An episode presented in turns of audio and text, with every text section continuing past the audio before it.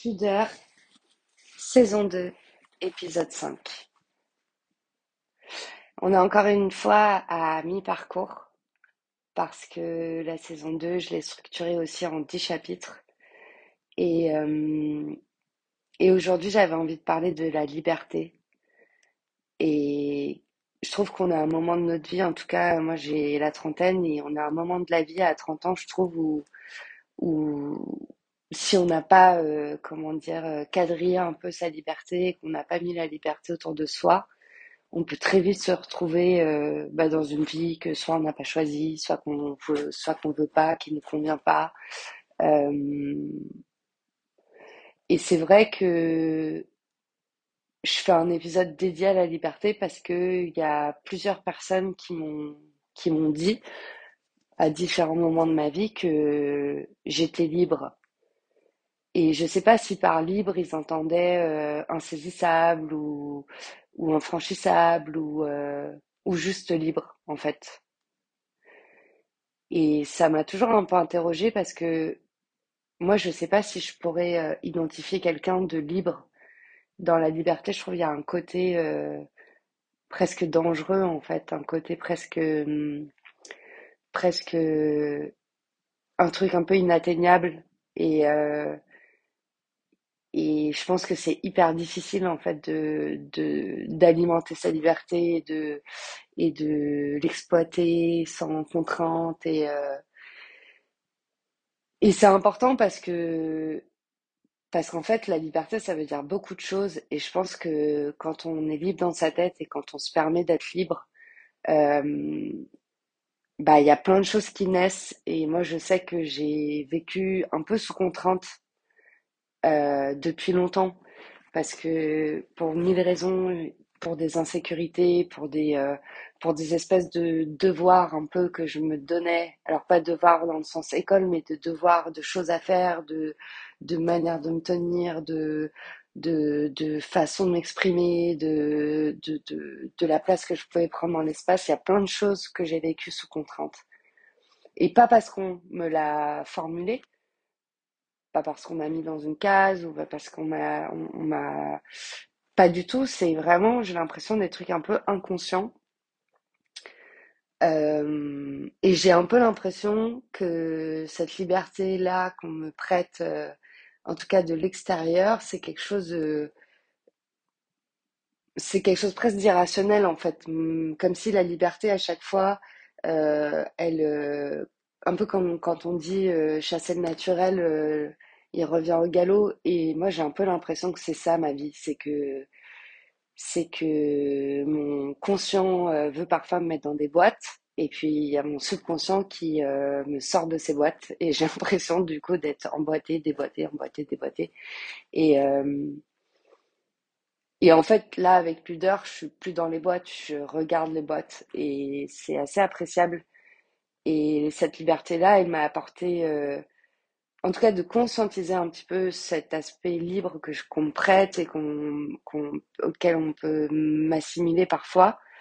Euh, bah, au début, j'ai tout, j'ai tout de suite vu un peu le négatif que ça importe la liberté. C'est-à-dire que quand on est trop libre, on peut, on peut on peut être, on peut être égoïste, on peut vivre que pour soi, on peut, on peut répondre à ses envies, on peut. Alors tout ça c'est très positif, mais souvent je trouve qu'il y a un côté où c'est malgré quelque chose ou malgré quelqu'un et que ça, cette liberté-là, finalement, elle va pénaliser quelque part euh, un autre ou une autre. Et, et je trouve ça difficile à dompter la liberté et de se sentir euh, aligné avec sa liberté sans, euh, bah, sans provoquer un espèce de, de décalage avec les autres.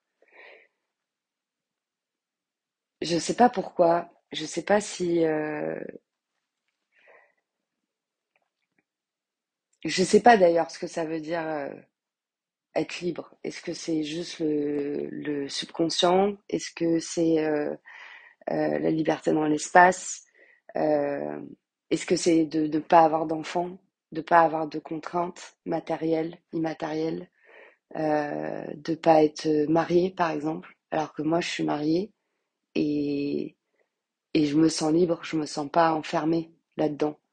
Même si je pense que, et pendant des années, je pensais ça, je pensais que le mariage, euh, c'était euh, une espèce de boîte, encore une fois, un truc euh, qui pouvait être très encombrant. Et moi, mon mariage, il m'a apporté euh, tout sauf ça. Il m'a apporté euh, un équilibre, euh, il m'a rassuré énormément. Il m'a mis dans un espèce de... euh, non pas qu'il y a eu pas eu de montagne russe un peu dans toute cette histoire et tout, hein, mais, mais j'ai l'impression que j'en ressors meilleure et j'en ressors...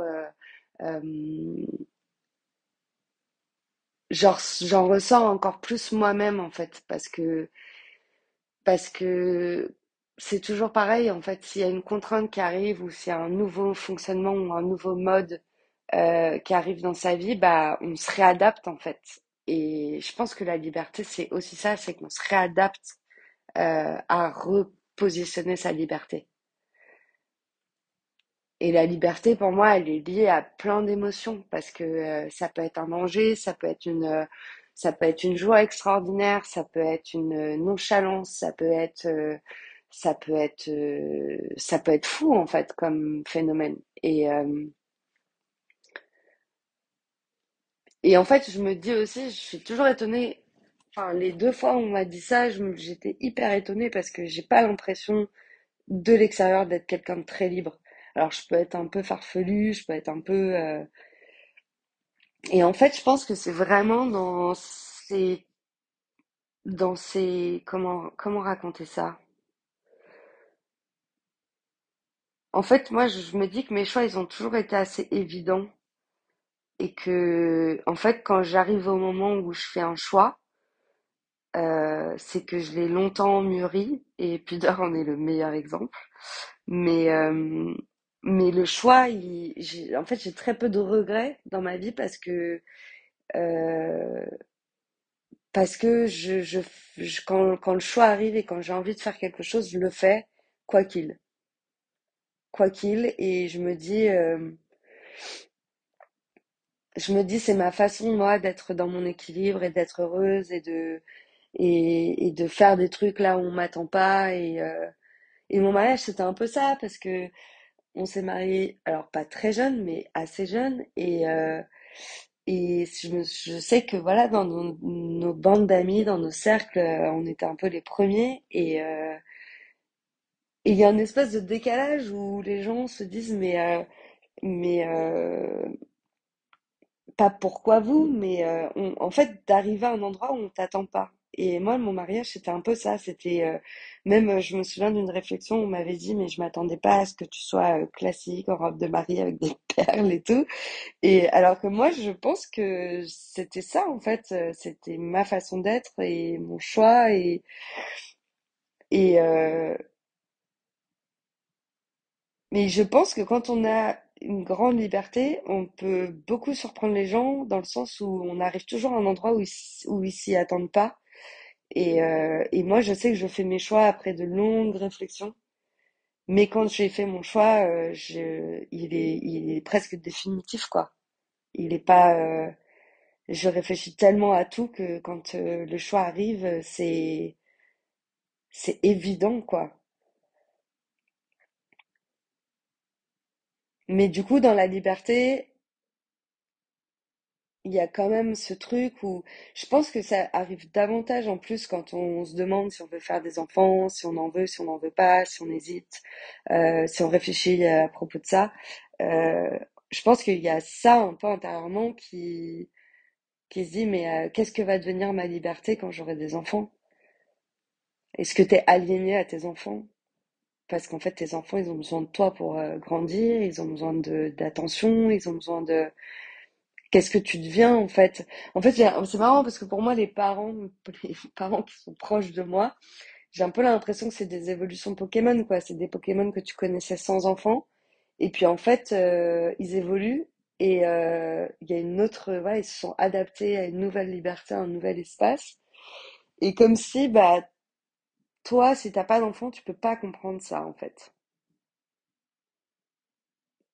Je pense à la chanson là, euh, euh, les gens qui s'aiment sont-ils toujours un peu les mêmes? Et dans cette chanson-là, bon, je chante très mal, mais en plus, je suis, malade encore, donc je chante vraiment pas bien.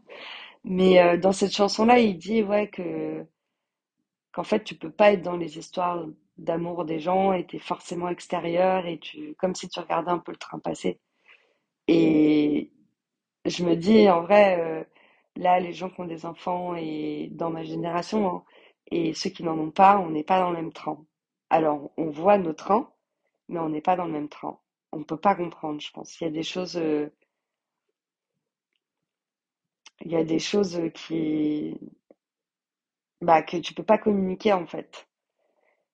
Et je pense que quand tu es quelqu'un de très autonome et très euh, qui fait beaucoup de choses et machin, quand ta vie elle se resserre autour d'un enfant ou dans un mariage, ou même si le mariage ça ne devrait pas, hein, c'est pas non plus une cloche, hein, mais bah je pense que il y a une espèce de, j'allais dire une soif de vivre, en fait, un espèce de, un, peut-être un une espèce de d'instinct de survie en fait, de dire bah l'être humain il est fait pour euh, pour s'exprimer, pour euh, mais peut-être que je dis ça parce que je n'ai pas d'enfant et que et que j'adore ma solitude et que et que peut-être que d'avoir un enfant c'est que t'es plus jamais seul et que c'est d'ailleurs aussi peut-être pour ça qu'il y en a certains qui font des enfants parce que ils veulent plus être seuls entre guillemets. Je dis seul euh, en couple, pas en couple, euh, seul dans leur tête en fait. Je pense qu'il y a des enfants qui qui sont des pansements quoi. Je pense moi par exemple que j'ai j'ai pu être un, un enfant pansement. Mais, euh, mais je me dis, euh, perdre, enfin perdre, entre guillemets, c'est encore un bien gros mot, hein.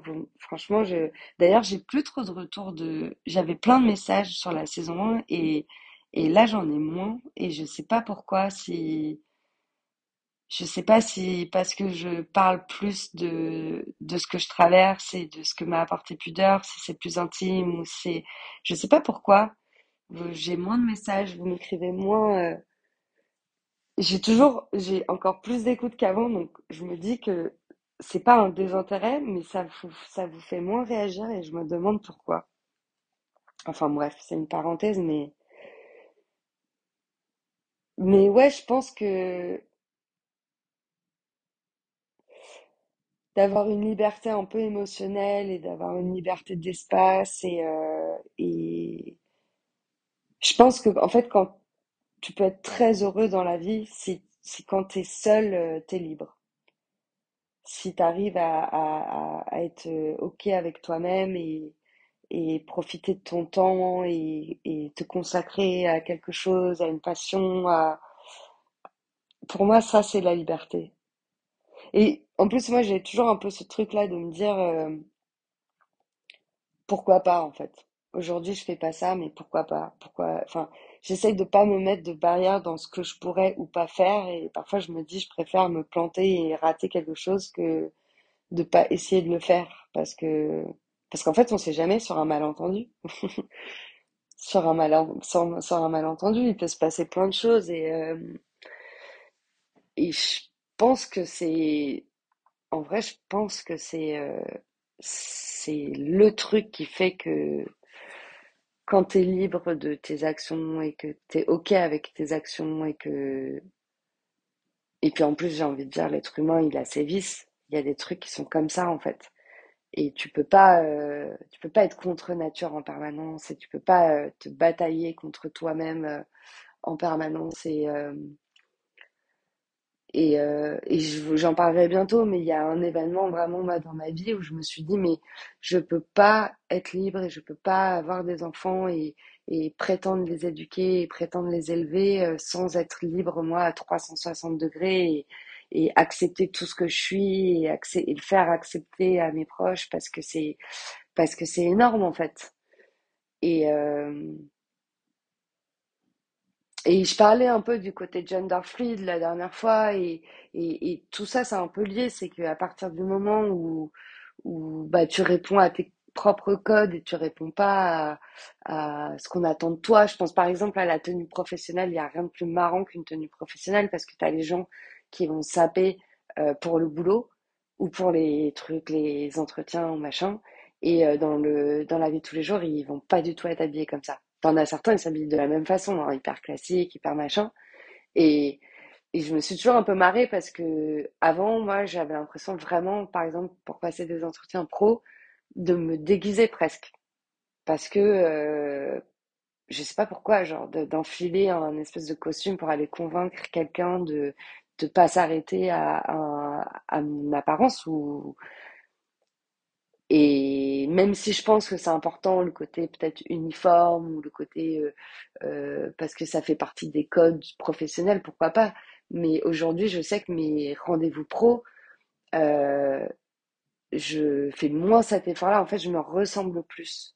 Et je pense que tu es d'autant plus convaincant que quand tu es libre de, ouais, de te saper comme tu veux et de te présenter comme tu veux. Après, ça a des risques parce que ceux qui n'ont pas cette liberté-là, ils te jugeront toujours en se disant, mais comment elle est, comment elle est fagotée celle-là, euh, mais comment elle est venue? Alors, euh, attention, hein, je dis pas de venir à poil ou j'en sais rien, et quand bien même, hein, mais, je trouve que les gens qui sont pas assez libres, c'est souvent des gens qui jugent énormément.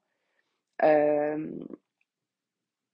et je pense que pour ces gens-là, par exemple, quelqu'un comme moi, c'est effrayant parce qu'il y a un côté, waouh, mais comment elle débarque, elle a une casquette, elle est habillée en fluo, je sais pas quoi, même si c'est pas mon, si je m'habille pas comme ça tous les jours, mais je me dis parfois, euh, euh, ouais, d'être une petite souris, de me dire, mais qu'est-ce que vont penser les gens euh, de cet accoutrement ou de cette, façon de s'exprimer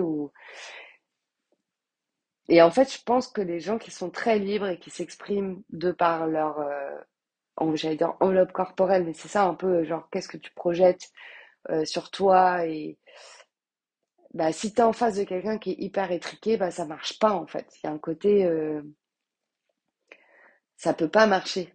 Et, et en plus, ça a rien, enfin, moi, je sais qu'il y a un truc que je trouve hyper désagréable.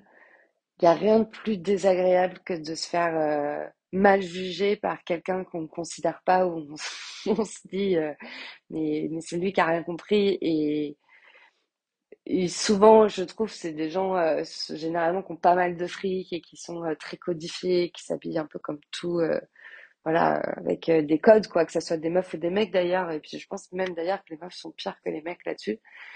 Mais finalement qui sont qui sont tellement étriqués dans une enveloppe et dans des codes et dans une façon d'être généralisée je sais pas la petite bourgeoise euh, euh, parisienne du 16e par exemple, des trucs comme ça. Alors ça peut être une liberté, on peut être mille fois comme ça, mais je- franchement j'y crois pas et je pense que quand on se met trop dans ces codes-là ou dans des espèces d'uniformes justement comme ça, bah c'est que bah c'est qu'on a peur d'être soi-même, on a peur d'être mal jugé et franchement je le comprends parce que parce que parce que c'est pas forcément agréable et que c'est pas forcément évident pour tout le monde et que et que c'est plus rassurant aussi parfois de ressembler à, tous quoi. Mais euh,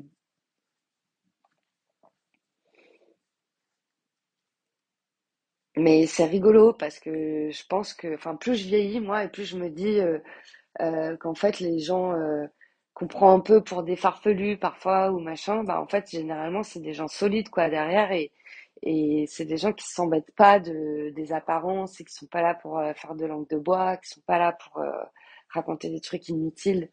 Et euh, et je pense que ça c'est réconfortant. Et je pense que quand on passe ce truc-là d'arrêter ouais de, de juger sur l'apparence ou machin et je dis pas que moi je le fais pas hein, ça peut m'arriver bien sûr comme tout le monde. Enfin je suis pas tout le monde est être humain et je suis en train de me marrer parce que je pense à un truc que, disait ma grand-mère maternelle je crois qui disait il y a toujours la moitié du monde qui se fout de l'autre moitié du monde et je pense que c'est un peu vrai mais, euh, mais pourquoi pas, on s'en fout tant que tant qu'on blesse pas les gens et que ça a peu d'incidence, euh, j'ai pas de problème avec ça. Mais, mais je pense qu'il y a des trucs, euh, il y a des trucs, ouais, effrayants dans la liberté. Je pense que, par exemple, euh, vraiment, si on se dit, ouais, on commence à faire un enfant et tout, de, c'est, c'est, c'est, ça doit être dur de se dire, ok, on quitte, euh, on, on va abolir notre liberté pour euh, plusieurs années sans savoir ce qu'il y a après. C'est c'est toujours pareil, c'est on, on sait ce qu'on va quitter, on sait pas ce qu'on va retrouver, on sait pas si c'est un équilibre qui va nous aller, et puis c'est irréversible, quoi. Donc, euh, en fait, je trouve qu'il y a rien, pour revenir un peu à ce que je racontais en saison 1, je trouve qu'il y a presque rien de moins humain que ça. Alors, pas le fait de faire des enfants, mais de, de, de, d'abolir, entre guillemets, sa liberté personnelle.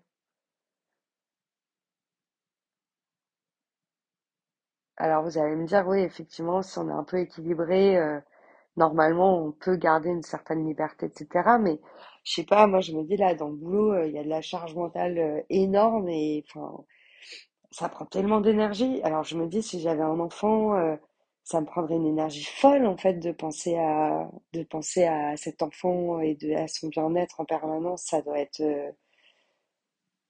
C'est pour ça qu'en fait on dit que c'est un job à plein temps parce que c'est, je pense que ça occupe tout l'espace.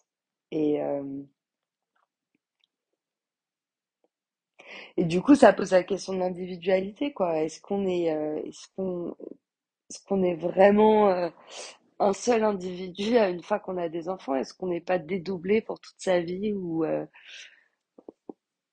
parce que dans nos pré- préoccupations, il y a quelqu'un d'autre? Je sais pas. Parce que moi, dans mon mariage, j'ai eu l'impression d'avoir encore presque plus de liberté qu'avant, c'est-à-dire que on se connaît mieux, on s'accepte mieux, on se respecte encore plus. Euh,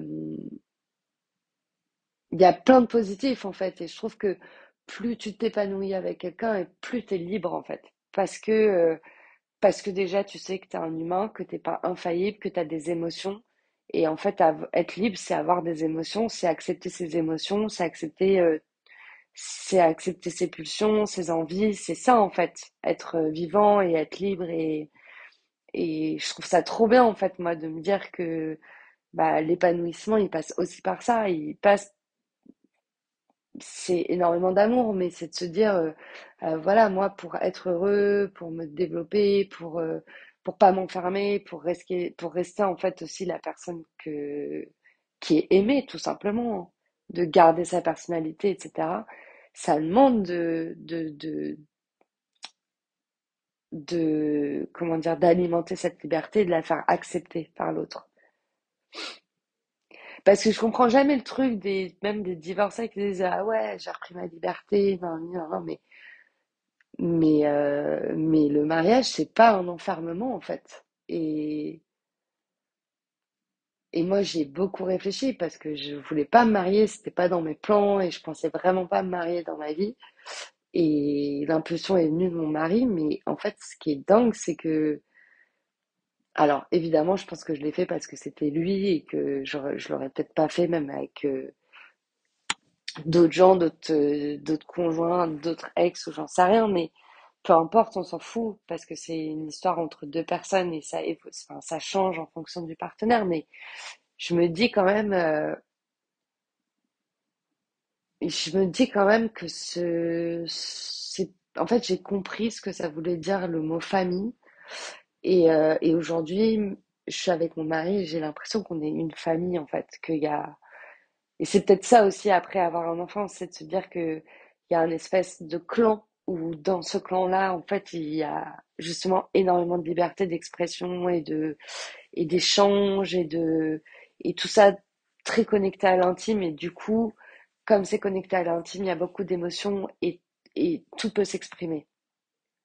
Et je pense que c'est ça un mariage réussi, c'est pas un mariage qui dure euh, euh, toute la vie forcément, c'est pas un mariage qui euh, euh, passionnel, c'est pas un mariage, j'en sais rien en fait, je sais même pas quelle typologie de mariage il y a, mais un mariage qui est réussi, je pense que c'est un mariage où, où plus, plus les années passent et plus il y a de la liberté, et quand il y a de la liberté, il y a de la confiance, parce que, parce que quand on est libre, en fait, il y a un côté qui, il y a une sécurité qui s'installe et euh, il y a une confiance qui s'installe et, et du coup tous les signaux de, de comment dire de de d'instinct de survie autour de la liberté, ils ont plus lieu d'être. Et, euh, et ça, c'est un accomplissement, je pense. À plus tard.